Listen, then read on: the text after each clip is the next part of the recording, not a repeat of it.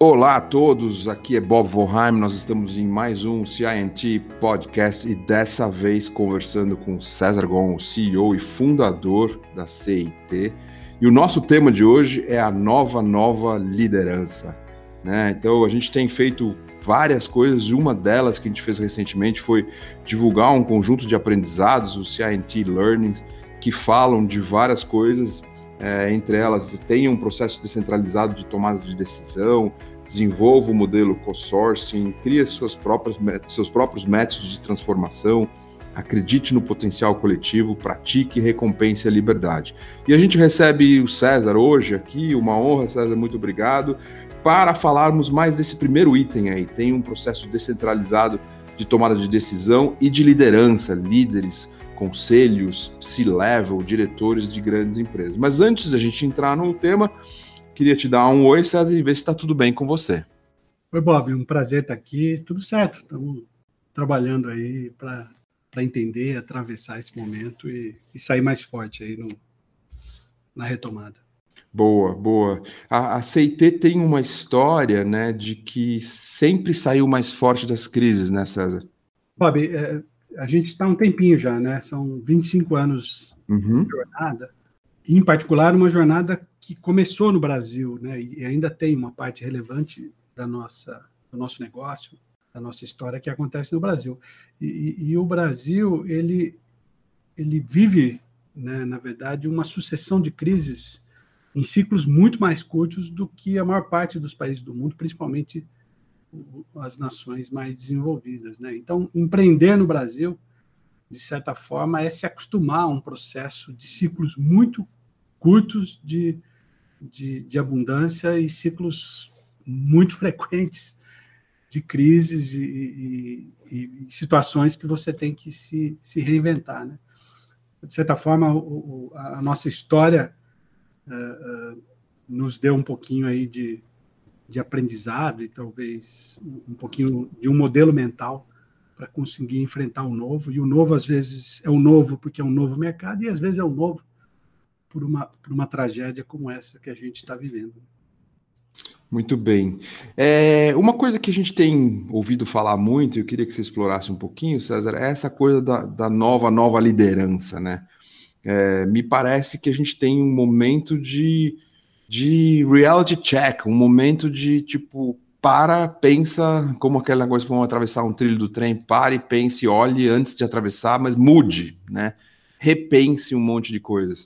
O que, que você me diria sobre isso?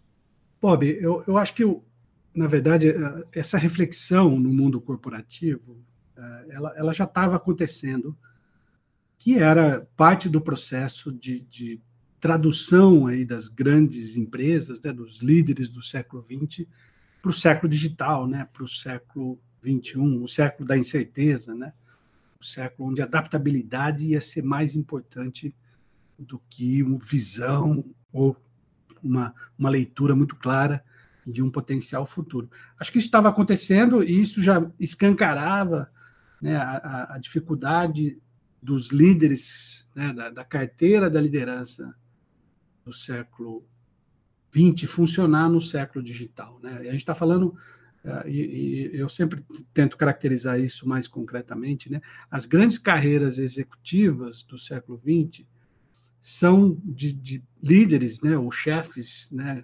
controladores, muito, muito bons em controlar, são caras que sabem muito né, de um segmento, de um setor, de uma indústria. Né? Então, em geral, eh, você está falando com o, o, alguém que tem muito conhecimento e uma capacidade de cometer poucos erros. Né? Eu diria que essas três características, né, ser controlador, ser muito, saber muito sobre algum assunto e cometer poucos erros, fez as grandes carreiras uh, do século XX. Só que hoje, né, e, e depois a gente pode falar sobre essa segunda dobra, que é a pandemia, né, para o século digital, né, você está buscando não controladores, mas sim líderes que conseguem traduzir propósitos para as equipes, né, criar um senso comum de propósito. Você não quer o sabe tudo, você quer alguém que ajuda a, a inteligência coletiva a, a acontecer. Né? Você não quer alguém que tenha as respostas para tudo e assim alguém que ajude a mergulhar nas perguntas, né, e, e de uma forma colaborativa uh, uh, ter hipóteses mais agudas e, criativas de solução. E você não quer o cara que não erra, na verdade, você quer alguém que vai ajudar na cultura do erro, da experimentação, do aprendizado baseado em se expor ao seu cliente, ao seu mercado, né, em fazer uh, uh, obsessivamente testes e, e, e, se movimentar rápido. Então, isso já dava um, um, um, desafio, um gap né, de tradução de modelo de liderança uh, não trivial. E aí vem, a, vem essa dobra pandêmica, né, que, uhum. que acelera muito transformações de valores e comportamentos da sociedade, né? E aí você tem esse processo intensificado, né? Você precisa de, de líder nesse momento, né? Líderes empáticos, né? Que tenham clareza de propósito, ação decisiva, né? Corajosos, né? Que a paixão fique clara, né? Porque tem muito em jogo para cada um, né? E, e, a paixão é um elemento de, de que, que conecta as pessoas no momento onde está todo mundo refletindo um pouco sobre qual que é o nosso propósito uh, uh, como cidadão, como empresa e como sociedade. Né? E, finalmente, o, o, talvez o outro ponto é sobre a humildade, né? a humildade que vai gerar, né, o, eu diria, o, a peça final aí para um ambiente de respeito ao outro, um ambiente de aprendizado, né?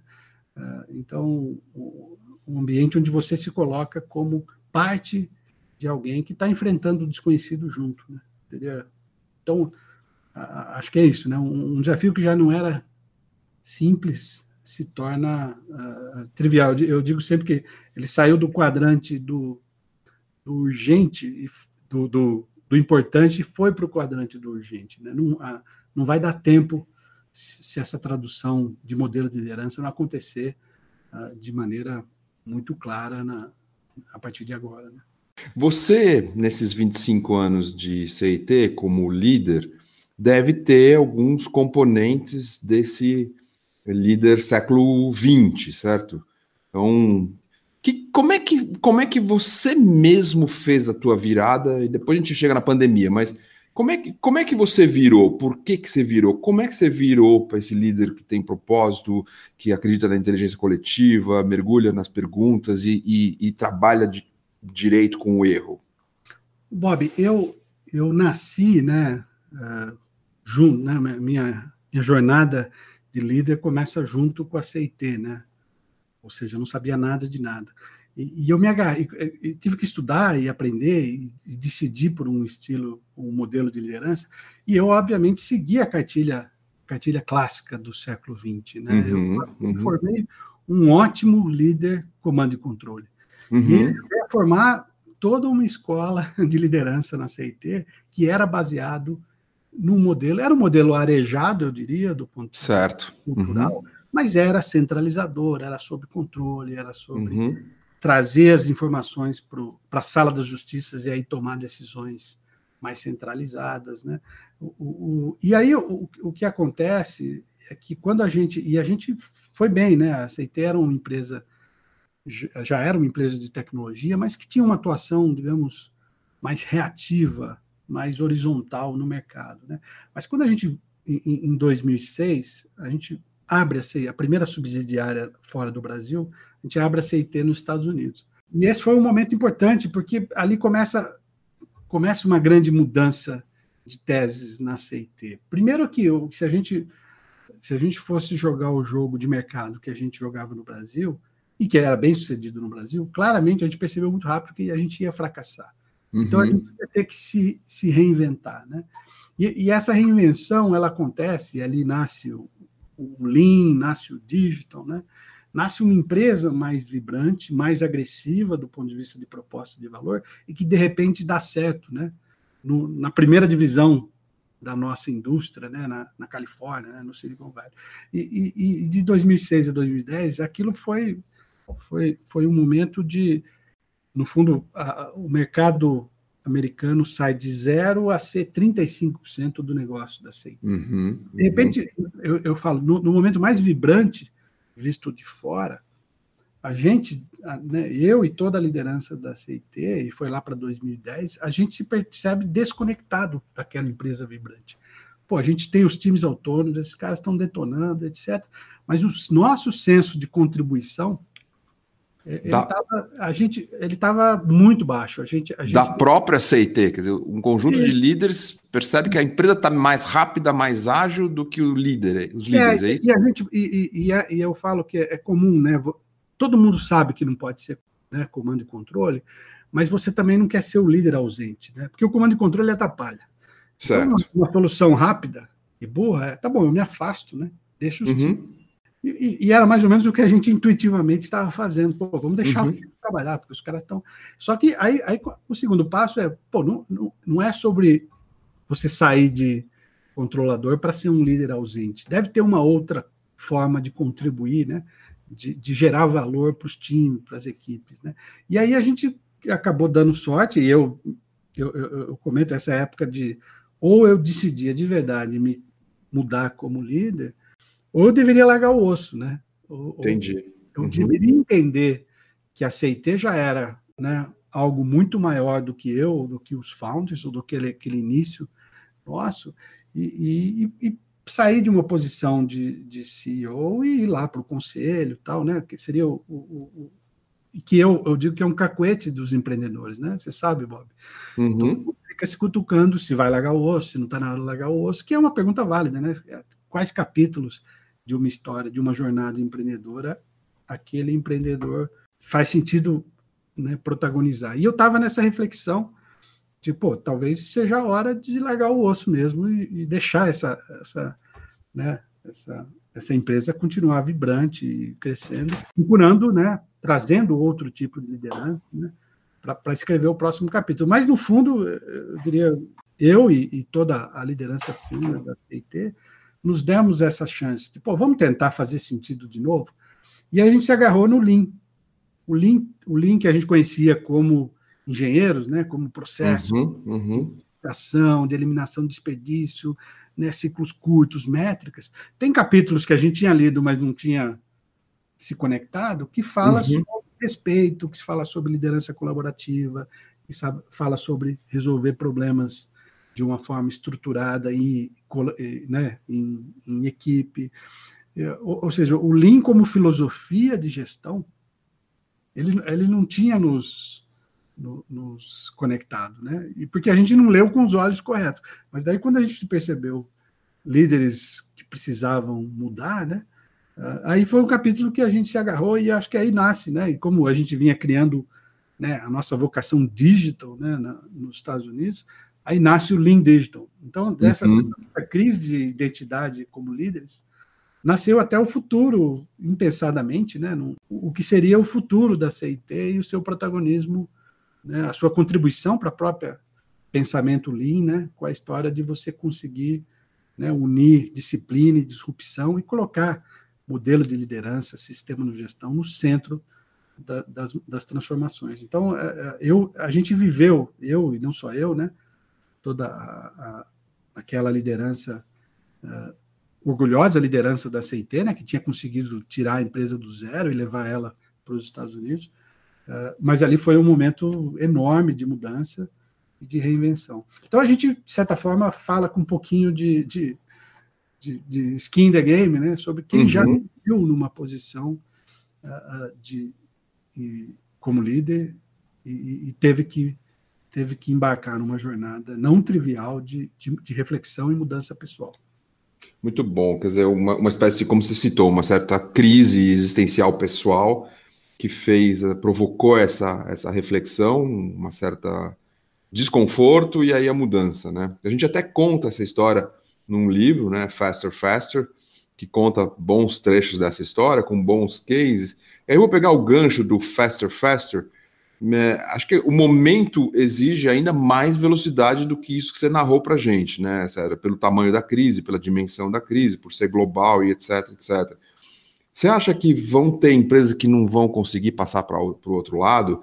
Uh, e, e que, que precisa fazer para passar para o outro lado? Empresas que ainda não, não tinham iniciado esses processos de transformação das suas lideranças?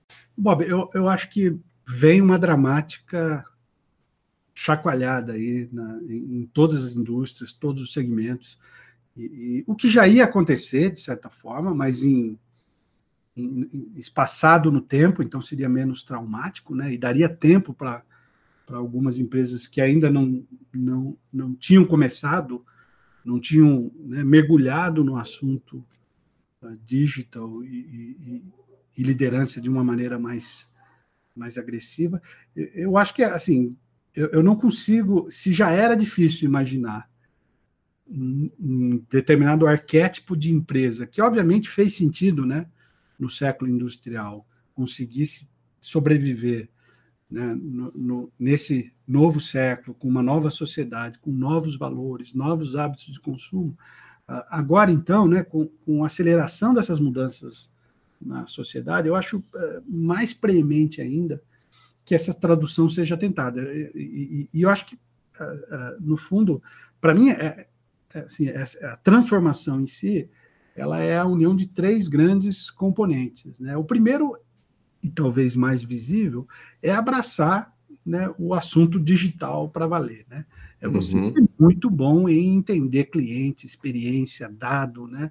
modelar plataformas, é você começar a ver o seu business né? Sair de ser produto ou serviço e começar a virar plataforma e, de repente, ecossistema. Né? Essa, jornada é inevitável para o século XXI e ela tem muito a ver com tecnologia. Essa é a face visível, eu diria, uh, uh, o primeiro bloco aí da transformação. E depois tem mais dois, que eu acho que o, nosso livro lá fala muito deles, né? Que é você precisa repensar o sistema de gestão, porque gerir essa máquina digital, né, essa, essa empresa mais, mais tech, mais distribuída, do ponto de vista de autonomia, de propósito, de equipes multifuncionais, não vai funcionar com os sistemas clássicos de gestão que foram criados e, e, e estruturados no século XX. Então, tem uma reinvenção do, do management system. E o sistema de gestão é o que conecta de verdade o pensamento estratégico nos times, né? Porque senão você tem uma máquina muito boa de resolver problemas, resolvendo os problemas errados, né?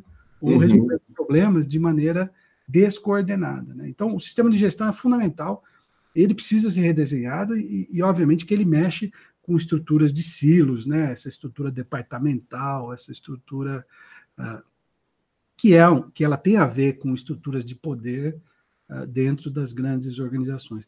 E, finalmente, esse novo sistema de gestão ele só vai ser reinventado de verdade se ele tiver como, como fundação um novo modelo de liderança.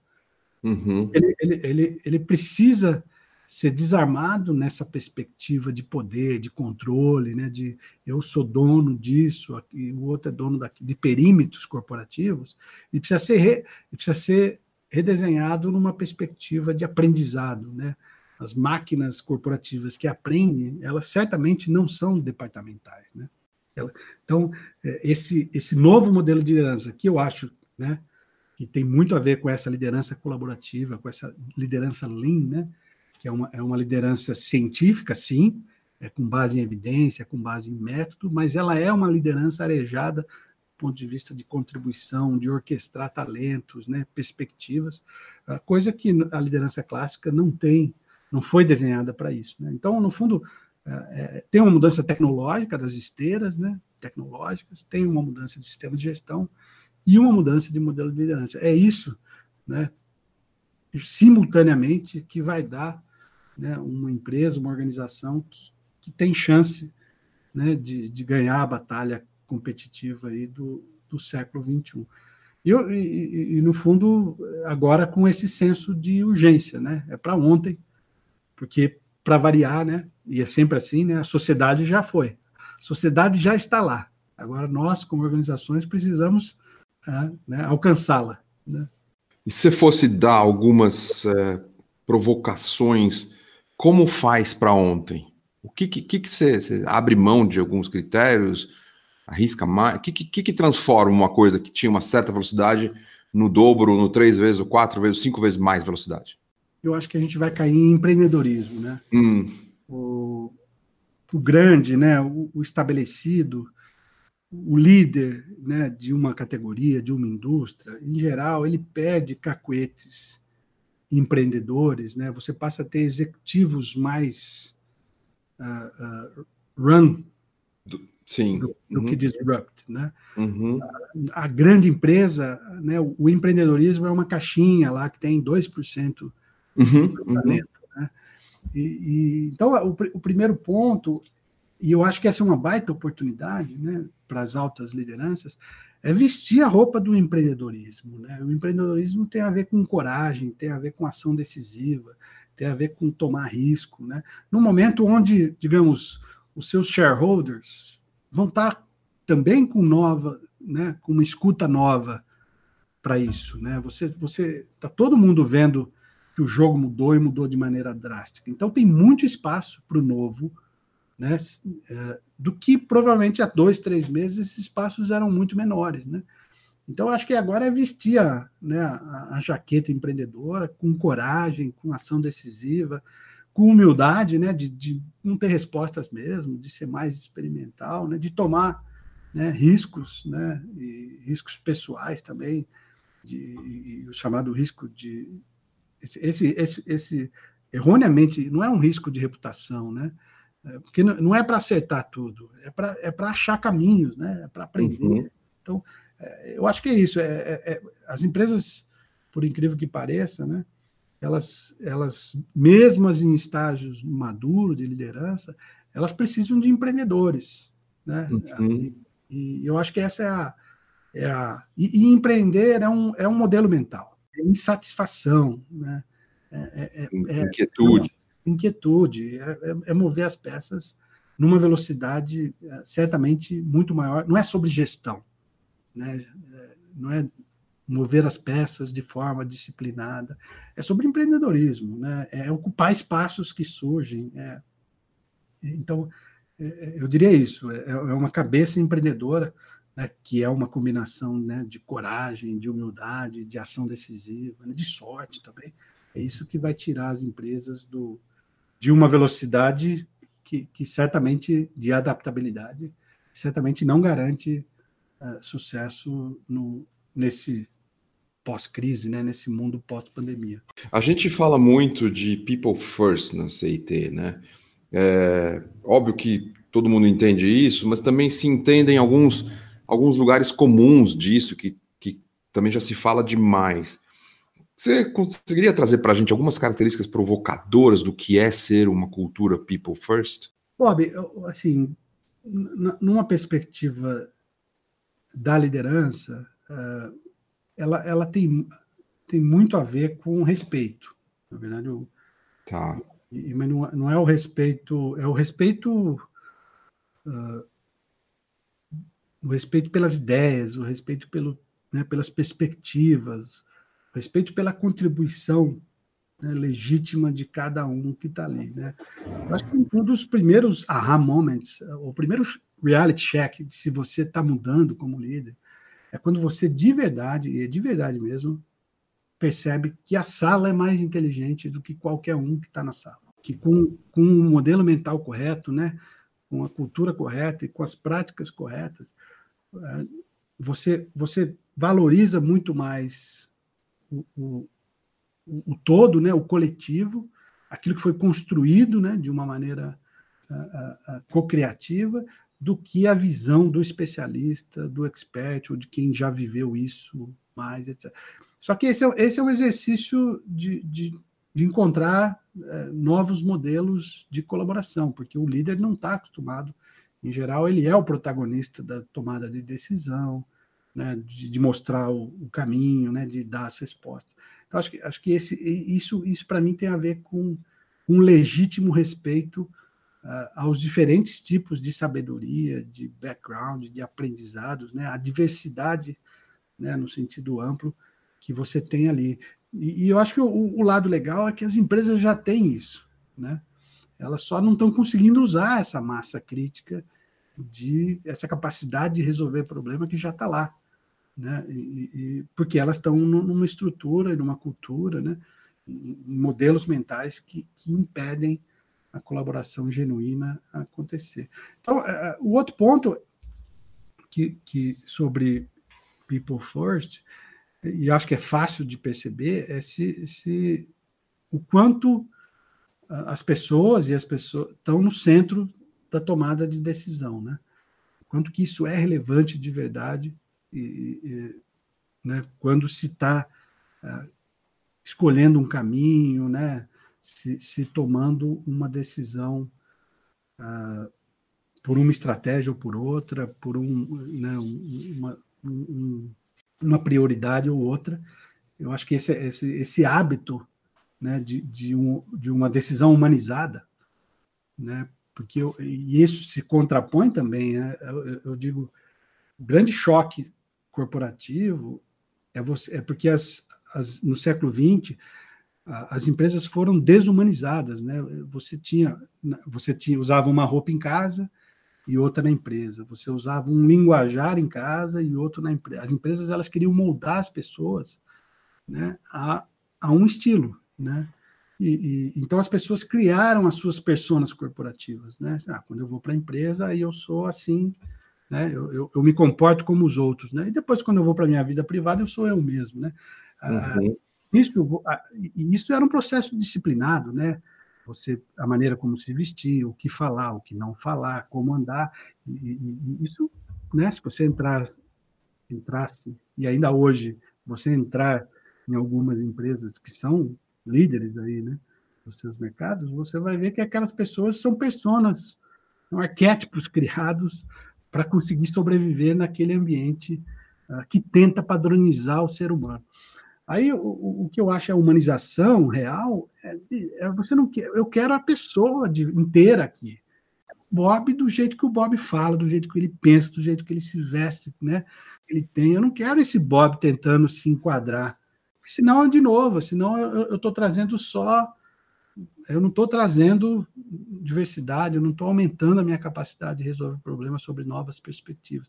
Só que essa empresa mais humanizada, ela é radicalmente diferente na hora de priorizar, na hora de tomar suas decisões. Você não, você não consegue fazer essa caminhada da humanização né, é, só passando batom no porco, né, com frases bonitas, etc.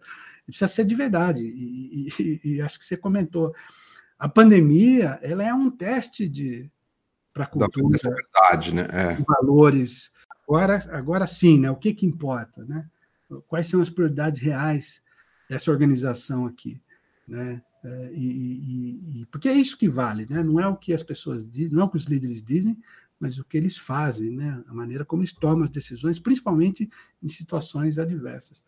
É, então, no fundo, a, a minha visão é isso: se, se tem alguma coisa ali que está desumanizando, é, essa, essa, essa, essa empresa ainda não conseguiu fazer a travessia para ser uma corporação humana, né? que eu acho que é o único, único tipo de organização empreendedora que vai fazer sentido uh, uh, no, né, numa, numa sociedade que certamente vai andar mais rápido que o mundo corporativo uh, e a gente vai ter que se adaptar. Muito bom. É, a sua frase de que a sala é mais inteligente do que você mesmo, ou do que o líder ou a líder, hoje seria o Hangout, o Zoom é mais inteligente que, que o líder, né? tipo, o poder do criativo que sai ali, né, da criação. É, nós estamos caminhando para o fim do nosso papo aqui, mas eu queria te colocar uma situação hipotética que eu fiquei pensando aqui. É, teve um board de uma grande é, consumer goods company global que ouviu o nosso podcast e falou: pô, esse César fala coisa com coisa. Eles se reuniram e falaram assim: nós vamos ligar para o César, porque nós concordamos com o que ele está falando, mas não, não sabemos por onde começar. Aí, independente de ligue para CIT e a gente ajuda, eu faço esse pedacinho aqui.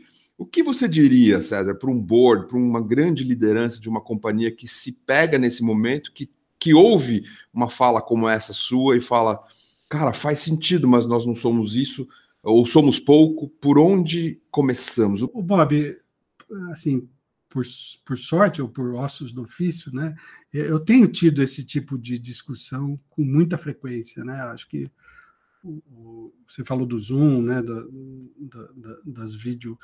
Uh, a gente né, a gente está se comunicando muito mais, por, por, por incrível que pareça. Né? Uh, e, e, e, o que eu, o que eu percebo é, é, é uma legítima discussão sobre caminhos, né? sobre, sim, uhum. mudança é necessária, precisa uhum. ser rápido, num ambiente de escassez, essa retomada econômica ela, ela é não trivial, ela, então a gente, a gente vai ter que acelerar essa mudança num ambiente de extrema escassez, né? Então, é, assim, eu, eu tenho participado e, e, aprendido muito nessas discussões, né? Com CEOs, com líderes, com conselhos, e, e, e eu acho que eu, a, eu diria que a parte mais difícil, que é entender que é o, é o drive de mudança, ela já ela já está lá e, e, isso é, é uma boa parte né, do, do que precisa para você se mexer. Uh, e aí, a partir daí é sobre é sobre o que fazer e, e, e acho que você sabe, né, a tese a tese de mudança, de transformação da CIT, ela, ela, ela é muito pragmática na seguinte linha. E a gente aprendeu isso errando também, né? É claro que essa mudança é sobre cultura, é claro que é sobre tecnologia, é claro que ela é sobre ser mais digital, né? Mas esse não é um bom ponto de partida, né? O, o bom ponto de partida é o impacto. É você e, e, essa é a grande tese por trás do Lean Digital. Né?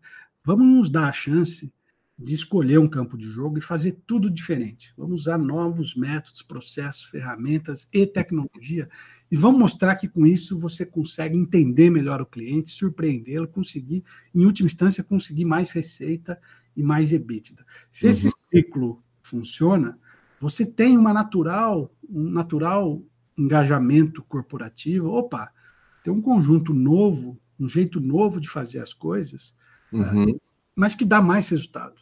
Uhum. Que dá mais satisfação de cliente, que dá mais receita, que dá mais vendas. Uh, uh, eu acho que isso move o animal corporativo, né? Tá. Isso, isso e, e, em ciclos muito curtos, né? A gente fala no, nos 90 dias da CIT. A gente quer sincronizar com essa batida de, de pulso do quarter corporativo, que é o espaço que a gente tem para usar, para quebrar paradigmas, para mostrar que um jeito tem um jeito de você chegar de, né, no, no coração, na alma ali do, do seu consumidor e, fazendo, usando um conjunto novo de teses, inclusive de liderança. E, e, e com isso a gente exercita um princípio Lean, que é o learn by doing. Né? Uhum, é uhum. ficar teorizando, é sobre vamos tentar fazer, vamos aprender juntos. Uhum. Né? É muito sobre a tese, né, essa tese de cocriação e coexecução da, da CIT. Então, eh, se já se entendeu que a mudança é necessária, Assim, o próximo passo é escolher um primeiro de jogo e, e, ter a coragem empreendedora uhum. de partir para o partir campo de batalha, né? escutar, é, ler, se adaptar e, e, sair do outro lado. É daí que vão nascer de verdade né, os arcabouços da transformação, e aí já não conceituais, uhum. mas já aterrissados para uma realidade corporativa, para um tipo de empresa, para aquele segmento de mercado, né, para aquele legado que já existe lá. E, e, eu acho que essa é a maneira mais poderosa, né? É, é você Boa. buscar um impacto e, e, se o impacto acontecer, ele vai arrastar a mudança de cultura junto. Ele, ele faz a máquina corporativa andar, né? Pelo, pela própria natureza, né? Isso, isso, isso que a gente descobriu, Bob. É o impacto que mexe de verdade nos corações e almas das grandes empresas. Uhum. Agora, talvez só numa velocidade ainda mais rápida, né? Com um senso de urgência que Sim de certa forma, ajuda a você tirar barreiras. Perfeito. Para movimentar essa máquina de mudança. Né? Perfeito. Para a gente encerrar aqui, César, eu queria te fazer um convite. Você é um CEO Covid já testado e aprovado, né? É, dá um share para quem estiver nos ouvindo, outros CEOs, outros líderes ou mesmo liderados que estejam nos ouvindo. O que, que, o que, que você acha que você aprendeu nesses 60 dias aí de liderança Covid? é, tocando uma empresa e ajudando tantas empresas, tantos clientes nossos nas suas, nas suas transformações. O que, que são bons aprendizados que você poderia dividir com a gente? Bob, assim, acho que o, o, o que eu aprendi junto, né, com, com, com vocês, com, que nós juntos aprendemos lá na, na CIT, eu acho o, o primeiro era, era era você expor a sua vulnerabilidade, né? eu acho que o, existe o arquétipo do CEO infalível, né, daquela persona pública invulnerável, né, que tem as respostas. Assim, isso isso isso vai soar ridículo e ou até né, deslocado no momento onde, obviamente, ninguém tem as respostas. Né? Uhum.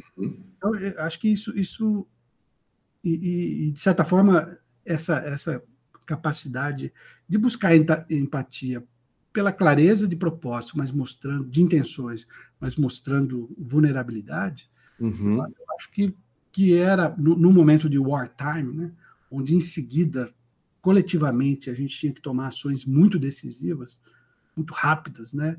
E, e, e eu acho que isso ajudou muito, né? Ah, e, e, e, no fundo, eu acho que isso, isso, isso se torna uma nova, um novo espaço de liderança, né? Eu, eu, eu, eu também acho que foi, foi muito legal a, a, a, gente olhar esse, esse desafio todo, né? Esse, esse, quando o chão abriu, né? Uh, uh, como um, uma enorme oportunidade para a gente melhorar como líderes, né? Uhum. Aprender em meses o que levaria anos numa época de abundância, né? Num, num, numa, numa jornada mais linear, uhum. crescimento, né? E de repente a gente precisa precisa precisa né, se entrar no modo de aprendizado, de humildade, de, de e isso eu acho que encorpa o exercício da liderança. Isso torna cada um líder mais autênticos, né, com mais mais preparado para enfrentar os desafios uh, que, que certamente virão pela frente, né? Então essa essa dualidade, né, de, de você trabalhar num você ser um bom líder num momento de abundância, mas conseguir se traduzir para um bom líder num momento de escassez e de disrupção uh, como a gente vive, eu, eu acho, eu acho, foi para mim um, um, grande aprendizado e, e, e, conseguir fazer isso de maneira coletiva, né? Conseguir transformar isso, essa ideia de, de que a gente ia usar isso para evoluir como líderes, como uma missão de todos, né? E não uma missão uh, individual, né? Eu acho que isso isso fez muita muita diferença na, na, na, velocidade com que a gente conseguiu reagir, se reposicionar e, e, e, se preparar aí, ou está se preparando ainda, né, para a retomada, para o pós-crise.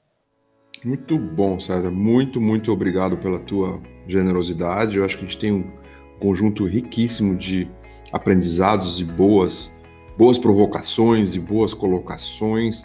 É, foi um prazer estar aqui conversando com, com você neste CINT Podcast. Muito obrigado, César. Prazer, Bob. É isso. Terminamos mais um CINT Podcast. É, não perca todas as edições, uma mais incrível que a outra. Tem da coisa mais estratégica, da coisa da liderança, da coisa do como fazer, com método, tem de tudo. Participe, assista e nos dê os seus feedbacks, os seus, os seus comentários. Valeu, gente.